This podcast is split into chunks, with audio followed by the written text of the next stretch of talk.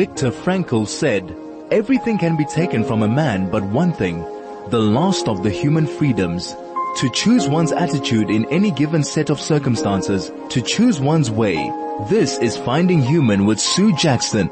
Stay tuned for the next hour as Sue explores the human psyche, what makes us tick and how to live better, more fulfilled and more meaningful lives. Only on 101.9 High FM. Hello, this is Sue Jackson and my guest today is Klasie Wessels. Klasie and I were together uh, two weeks ago and our topic then was if not now, when? It was on the 21st of April. If any of you would like to pick up the podcast on the Finding Human podcast High FM. Um, we got a lot of very positive feedback afterwards and um, I'm just so pleased to have him back. The feedback, funny enough, two people from Australia sent a message from the same family without realizing it saying that Klasie is a class act and words to that effect and then one person from England did the same. So the two from Australia, please if you're going to send a message, just check with each other. It was wonderful to get your message and I did send them on to Klasie. Hello Klasie, how Hello. are you? Good, good. Nice to be talking again. Nice to be Nice here. to to you too. And our topic today is who am I? And Carl Rogers said the curious paradox is that when I accept myself just as I am, then I can change. Do you think that's true? Oh, uh, absolutely. I mean, this this is such an interesting um, starting point uh, because underlying that question is the concept of freedom, which we, I suppose we'll get into a little bit later. But you know, when when I when I look at this line, "Who am I?" There's something about that that makes me uh, that, that reminds me of a dog chasing itself, chasing its chasing its tail. It, it sort of goes in circles, circles, circle. This "Who am I?" Is like it, it's it's such a slippery question that if we ask that same question um, by saying what am I or what do I have, it, it gets a little bit more practical and one can actually now start getting to grips with, with this thing about me uh, in this life. I mean, just the context in which we're having these conversations. I mean, Frankl's logotherapy is, is in the field of existentialism, which which is um, analyzing our existence and in this life and and you know what am I doing here and who am I where am I going and how can I be more fulfilled and happier and all those good things. So this who am I is a very very um, basic um, foundational question. But you know the saying that that if I find myself now. Um, so what? You know, so it's it's only useful if I get over myself, and this now leads for me into into this concept of freedom. That if I begin to understand who I am in, in the sense of um, what, what I what I have and, and what I don't have, uh, and and what is w- working for me and what is not working for me, and what uh, could be changed and what cannot be changed. And if I start analyzing this thing, um, I can actually, the, the, you know, freedom is actually a paradox. This when we talk about freedom, we are never free from anything. We're never free from obligations. We're never free from, um, you know, lack of certain things. Um, um, Circumstances. We, absolutely, absolutely. But freedom, um, f- freedom is never free from anything. Freedom is always relational to something. It's always related to something. If it just, if it's just freedom, it, that's like a leaf on a river. I mean, uh, even that isn't completely free because the river supports the leaf. So, but, but that is like a thing just on its own tangent. You know, it's like deflating a balloon. It just like goes anywhere. Uh, that Absolutely. is not Absolutely. Now, before you go on, I think I must introduce you because, I mean, your oh. wisdom is coming across very, very, very clearly. But I'd like people to know that you are you are a diplomat in logotherapy. Uh, Klasie and I are both diplomats in logotherapy, which is the meaning-centered uh, existential therapy of Viktor Frankl. Um, uh, Klasie was a director of companies until he decided to change his entire lifestyle. He moved to Stellenbosch. He runs the uh, Indian retreats. This is Finding Human with Sue Jackson, only on 101.9 High FM. Hello, this is Sue Jackson on Finding Human on High FM. I'm really sorry about the, the confusion today. Unfortunately, uh, Klasie and I were on Skype, but the internet is not working now from the studio. So we've had to go onto WhatsApp. So it's not going to be as clear as it normally is. I'm sorry about that. I can hear an echo and I'm sure that Klasie can too. My guest today is Klasie Wessels and our topic is who am I? And we are not sure how much you actually heard of what we had to say before uh, the the Skype went down, the internet went down. We were talking about uh, who are you and and Klasie was going to be talking was starting to talk about being uh, responsible, responsible to ourselves and to others. And we were, and we were talking about how philosophers throughout history have looked at and debated the answers of who am I? And as Apollo said, know thyself.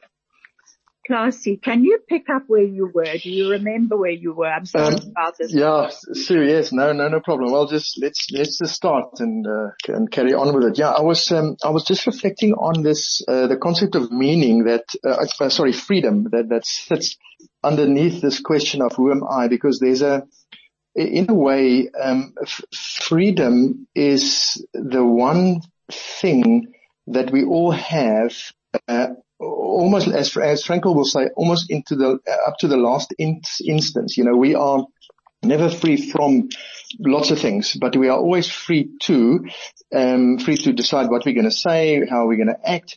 But in, in the, in the, in the final instance, we are always free to adopt an attitude, um, because the, the, the and, and the attitude is, is really the, the, the energy that will empower us to achieve amazing things and to and allows us to sort of def, de, defy the odds.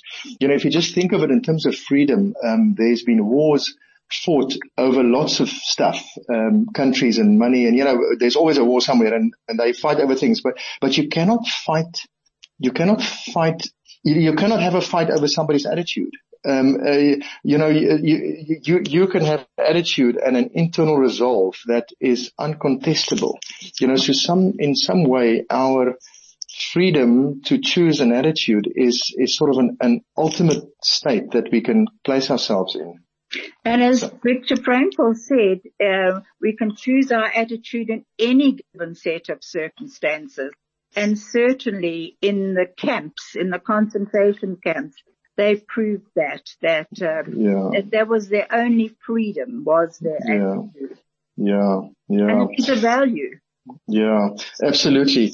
Um, you know that this, um, you would, uh, just going back to where we started with this, who am I, um, and how do we respond to life?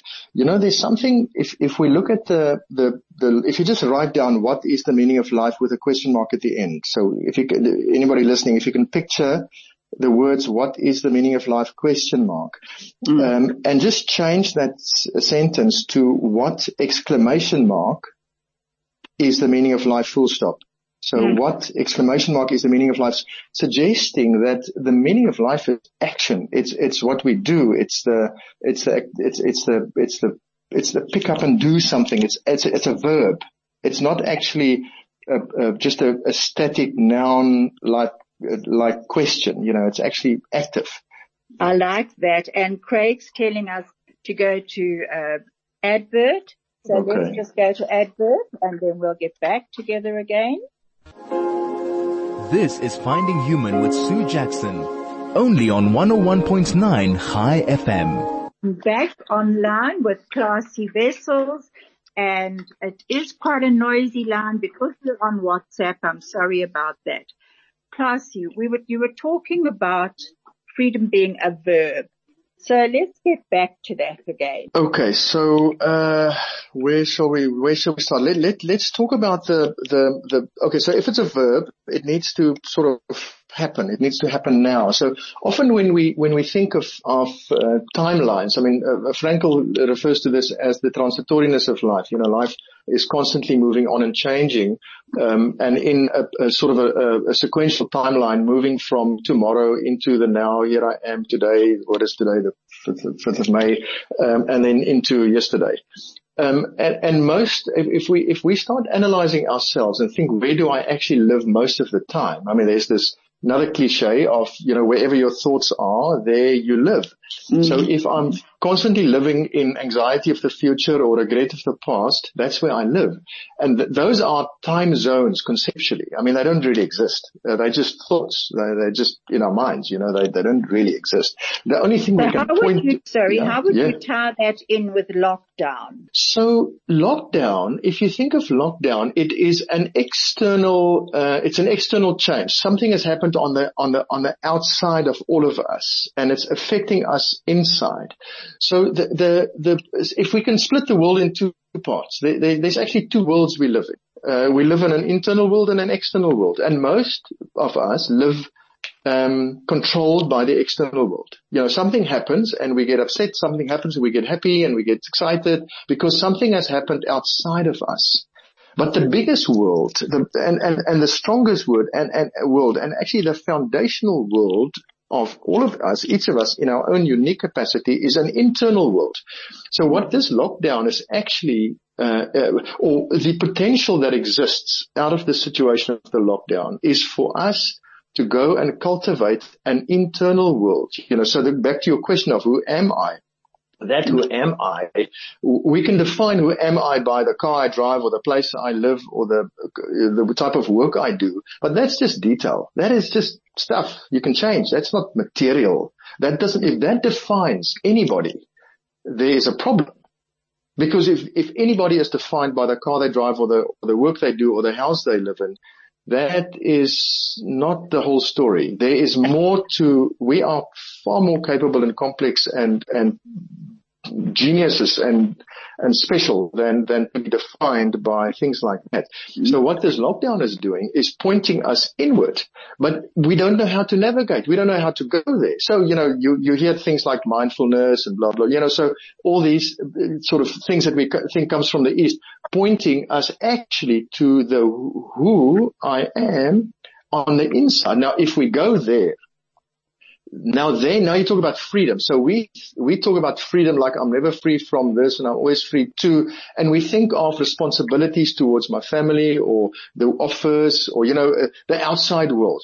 But if we can flip this concept of freedom to the internal world, and now we're back to this, the spiritual bucket and, and, and, and we flip to the inside and say, okay, so where am I hanging on to stuff that is not freeing me up? So inside I have attitudes, I have opinions, I have beliefs, I have character traits that are maybe holding me hostage mm-hmm.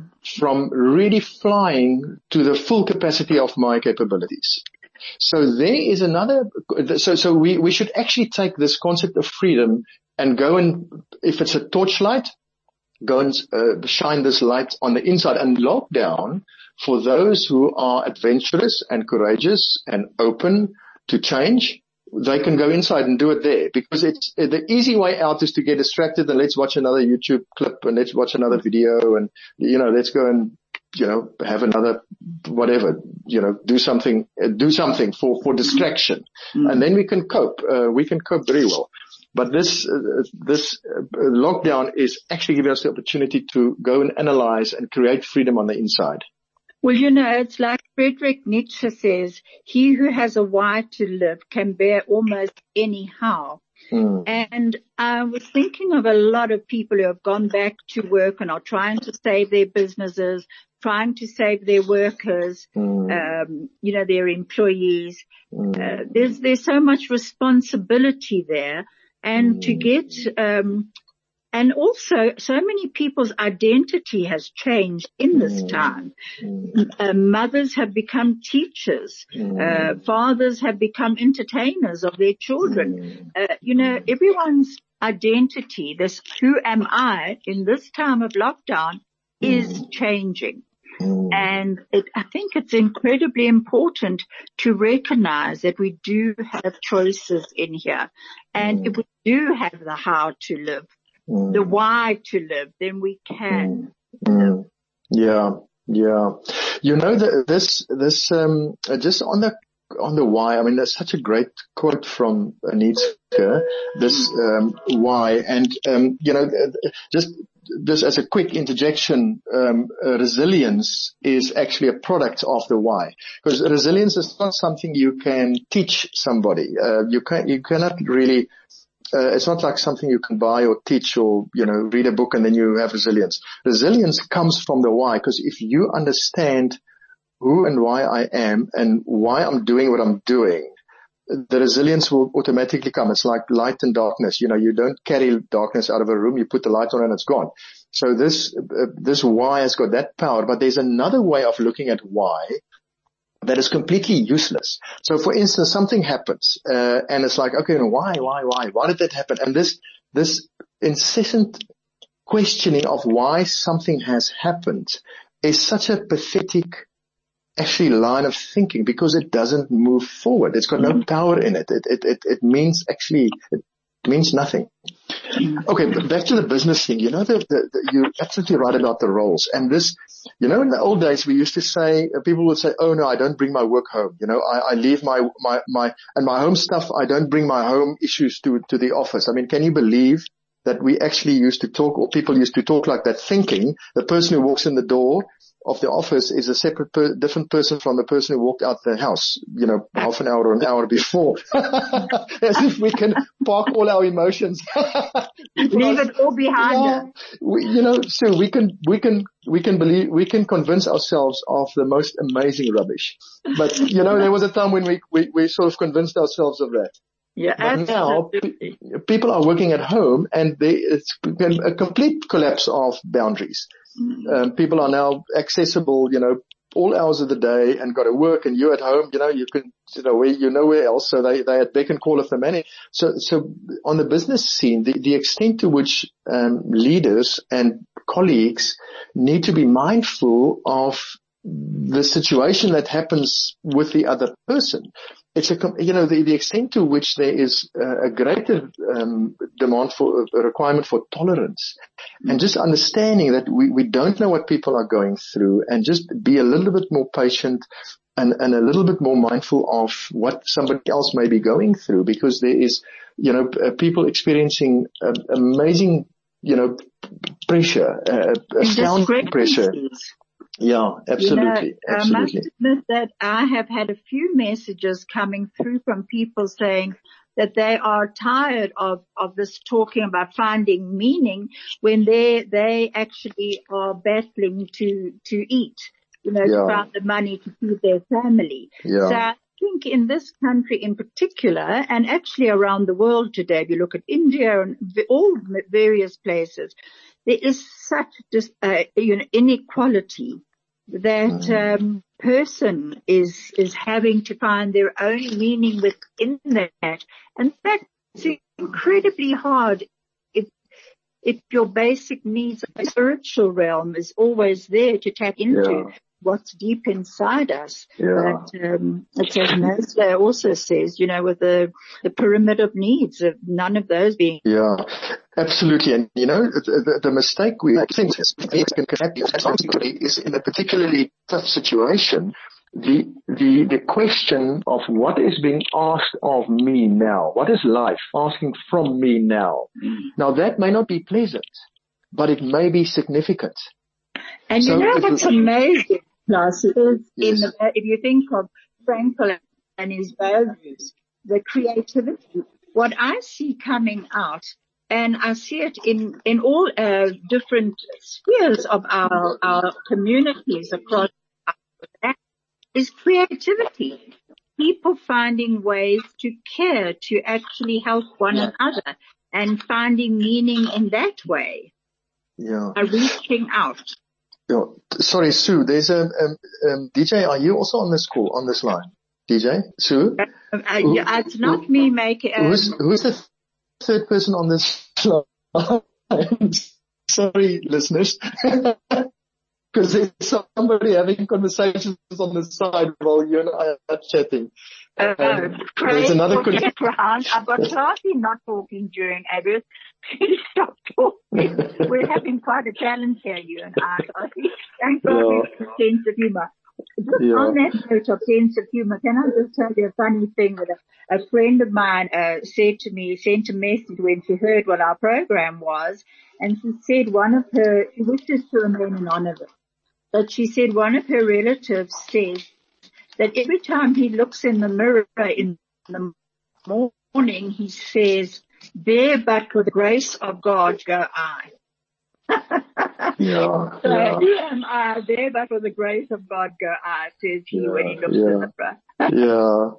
yeah. Um, you know, Sue, earlier in the program we spoke about Stoicism. I'm not sure if yes. this was part of what was lost. Um, so um, the Stoics, and and the, um, I did a talk last week on Marcus Aurelius, who is in some context regarded as the greatest CEO that ever lived, because he was sort of ruler of the Roman Empire that you know was the full extent of the Western world as we know it, um, sort of at that time.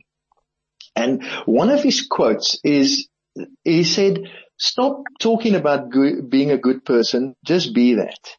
So now in this moment, we, we spoke earlier about the transitoriness of life and past and you know, future and so on, in this now situation. Um, the, the, the extent to which we are just, we just do what is required of us in this moment. They also speak of virtues and, and when they, when they talk of virtues, they say like a hammer, Uh, what what makes a, a, a, good hammer is a hammer that can that can hit a nail and doesn't break, and the steel is strong and the wood is strong. You know, that's that's like that is a virtuous hammer. So in terms of people, I mean, what makes us virtuous is to do the right thing when the challenge presents itself. So if I'm in a situation where I've got lots of, it's not pleasant, I've got lots of challenges, but I have a responsibility to do the right thing for the people or for life in whatever that looks like in front of me. Now that is meaningful because it is significant and it's important and it's right and it's good. It may not be pleasant. It may not be happy. Uh, you know, it may be difficult. So, so, so the, uh, we mustn't confuse meaning with, with, with happiness. You know, it may be part of it, but it, it, it, it, it may not always be that easy. Absolutely. And, but you see, I think in many ways, if you listen to the news and a lot of people can't do anything. It's that mm. um, victim mode, you know, mm. that's mm. gradually, uh, as mm. lockdown goes on, I think more and more people are falling into mm. that um, we're victims to our mm. fate. What do hmm. you think about that? Well, no, that's an excuse. You know, there's a, again, I'm just, just starting off with a philosophical line. You know, the, the extensionism, the, the Sartre was the sort of considered as the founder of, of extensionism who came after Kierkegaard, but mm-hmm. they said existence precedes essence. What it means is essence means I'm born and now my essence emerges. So if you take that um, sort of sequential concept and say, okay, I'm in lockdown. This is my existence. This is re- this is real. This is it. This is I'm here. I'm in lockdown.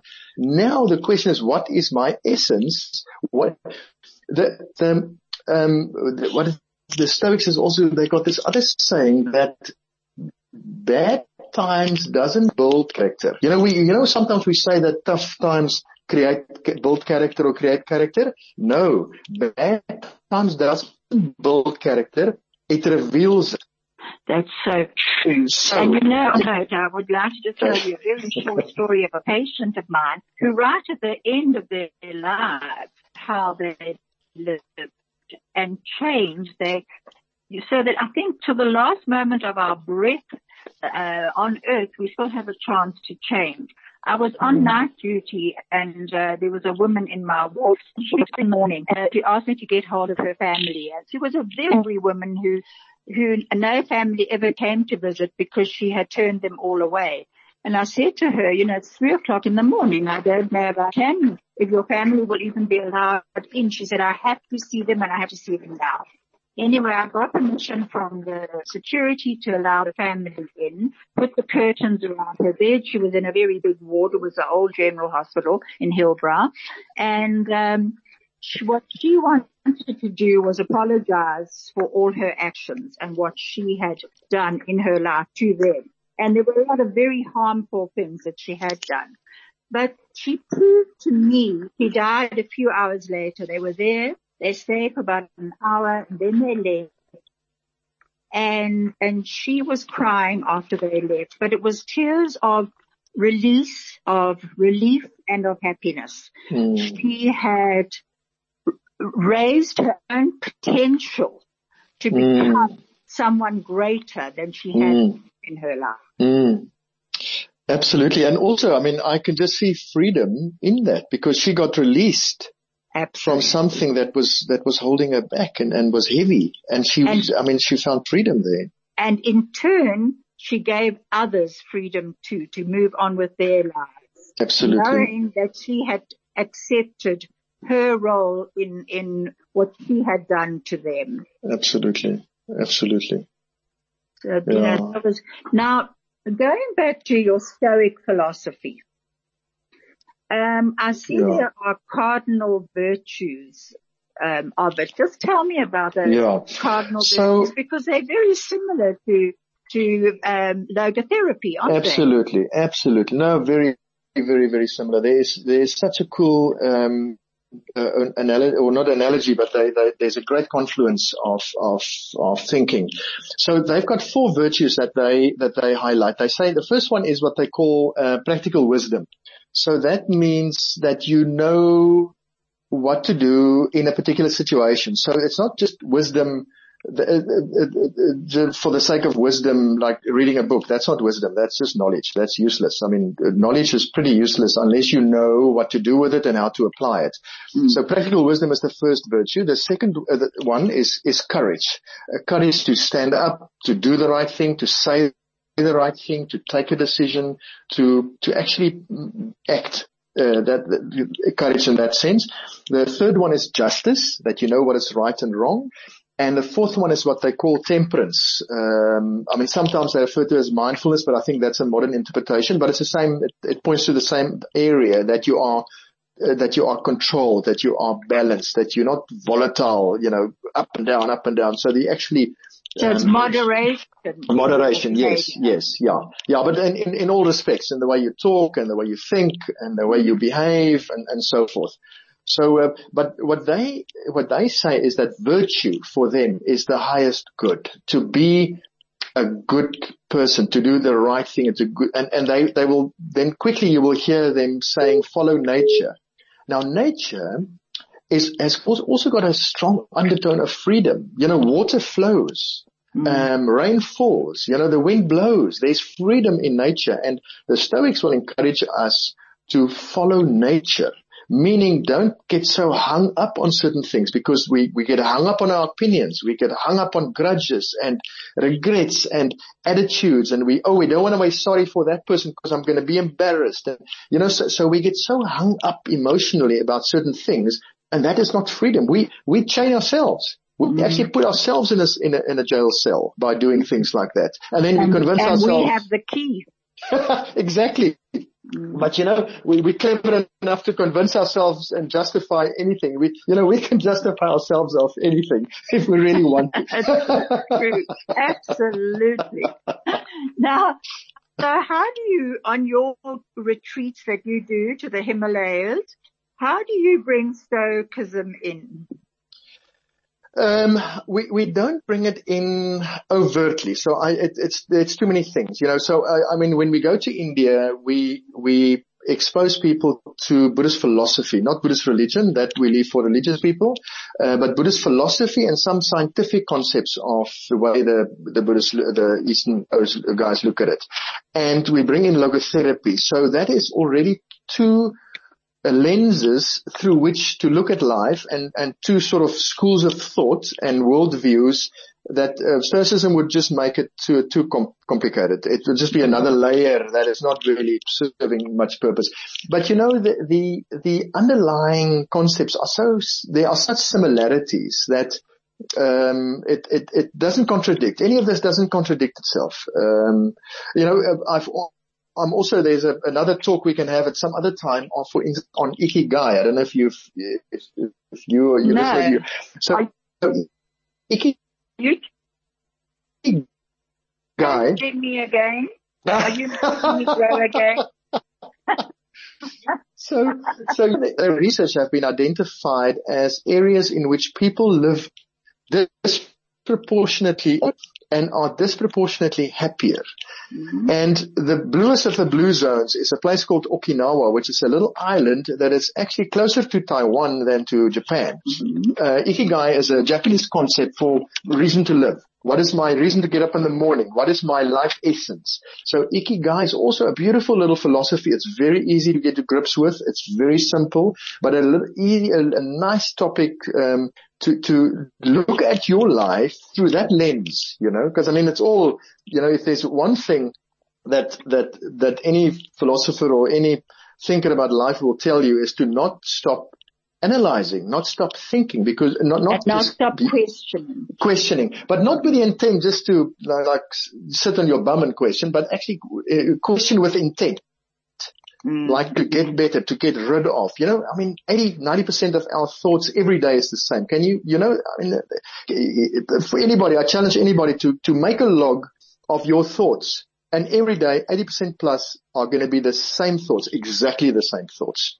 And we're going um, to get back to that in a moment. We just got to go to ad. Okay. This is Finding Human with Sue Jackson, only on 101.9 High FM.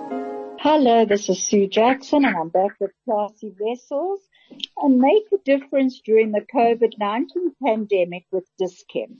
Your Dis-Chem benefit points can now go towards supporting the Independent Solidarity Fund, which is set up by the President.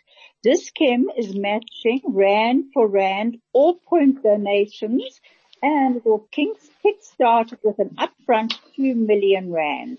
The money raised will go towards saving lives and assisting people in need.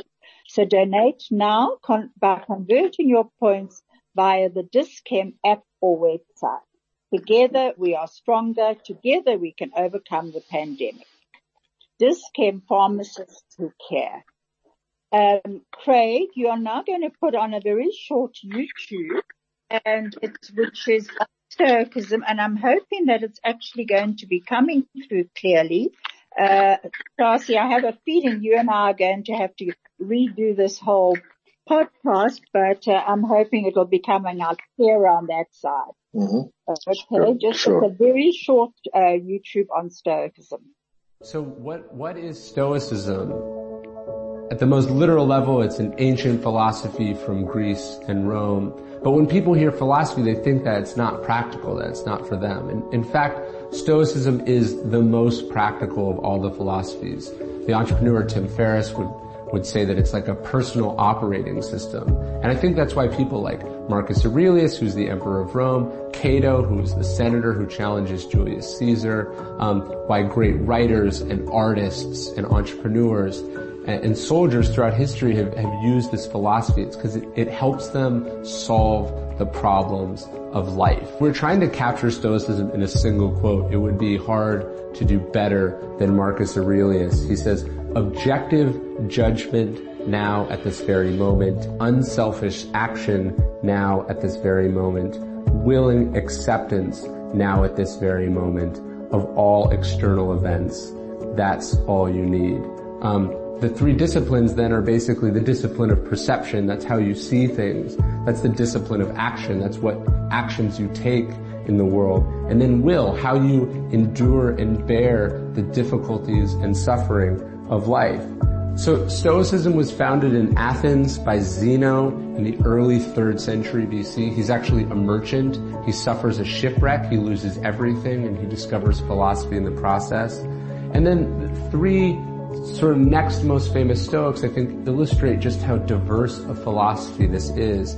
You have Marcus Aurelius, who's the emperor of Rome, the most powerful man on earth.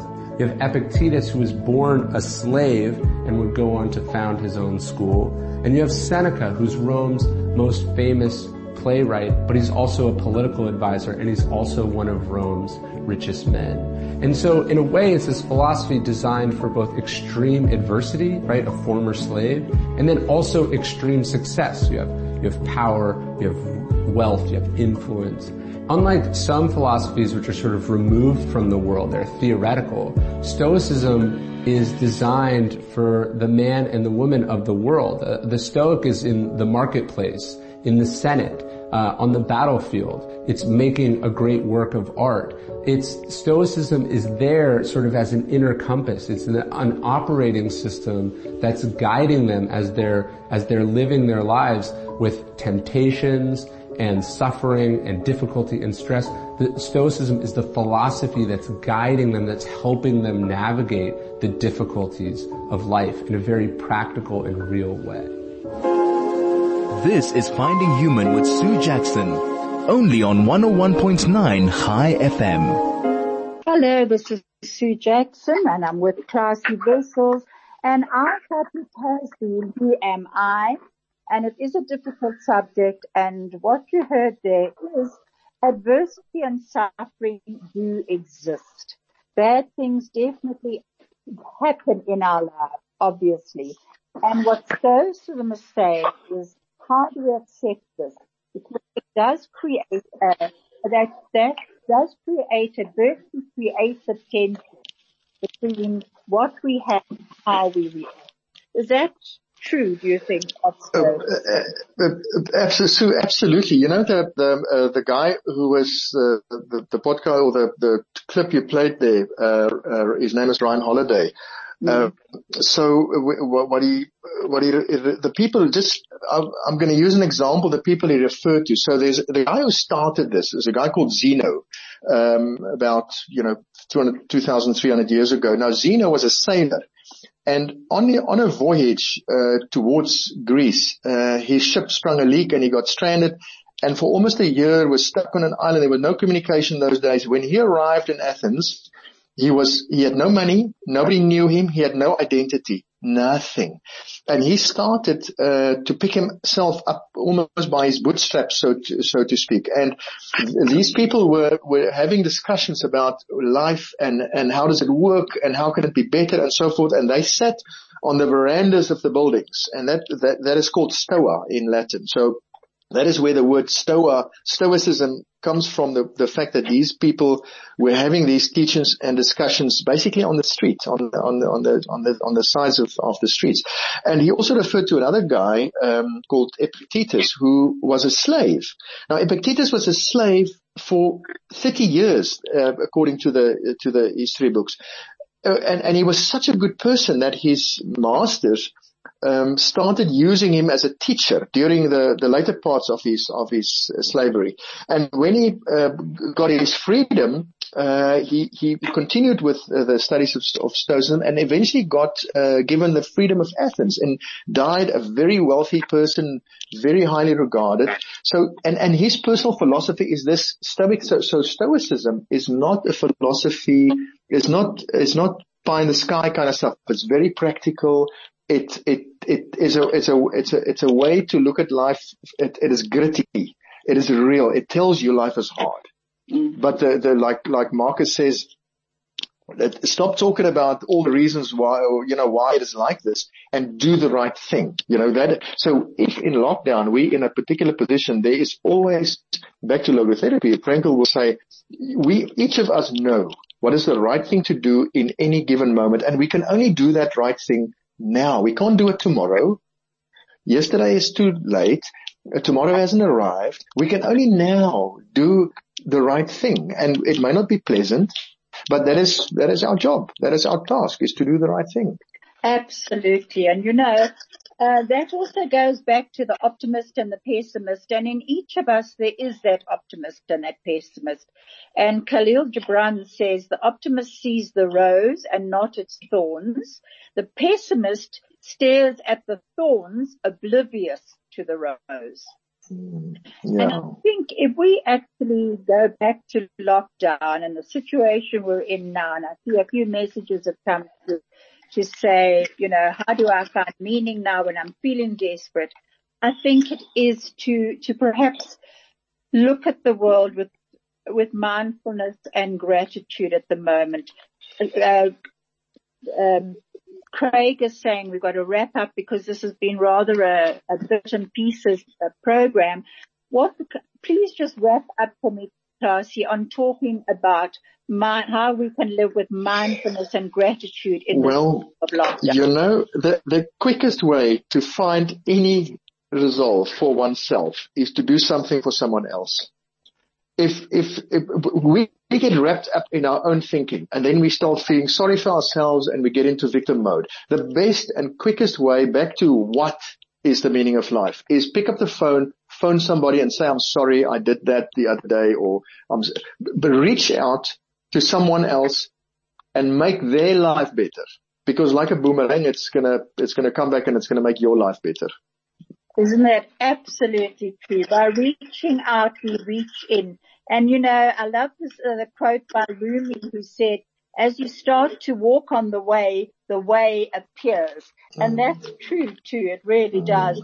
But Judy in Australia sent me this message today. She makes me laugh when she, when I wake up. It was by De, De, uh, Descartes, who's famous for his, his saying, I think, therefore I am. And he ordered a cup of coffee in a cafe. The waiter yes. asked him if he would like a cake with it. And he answered, I think not and promptly disappeared. yeah. Thank yeah. you so much. Thank you, Sue. We've got to wrap up. Thank you. The song at the end and it's on the rooftop in Sea Point by Karen Zoid with Zola. It's in Yiddish, English and Afrikaans. And, uh, Klasie, I'll be on, in contact with you straight after the program. Thank yes. you so much. Thank you. And thank you to everyone listening in for, I know there's been a lot of disruption, but we are, we really appreciate that you stayed with us.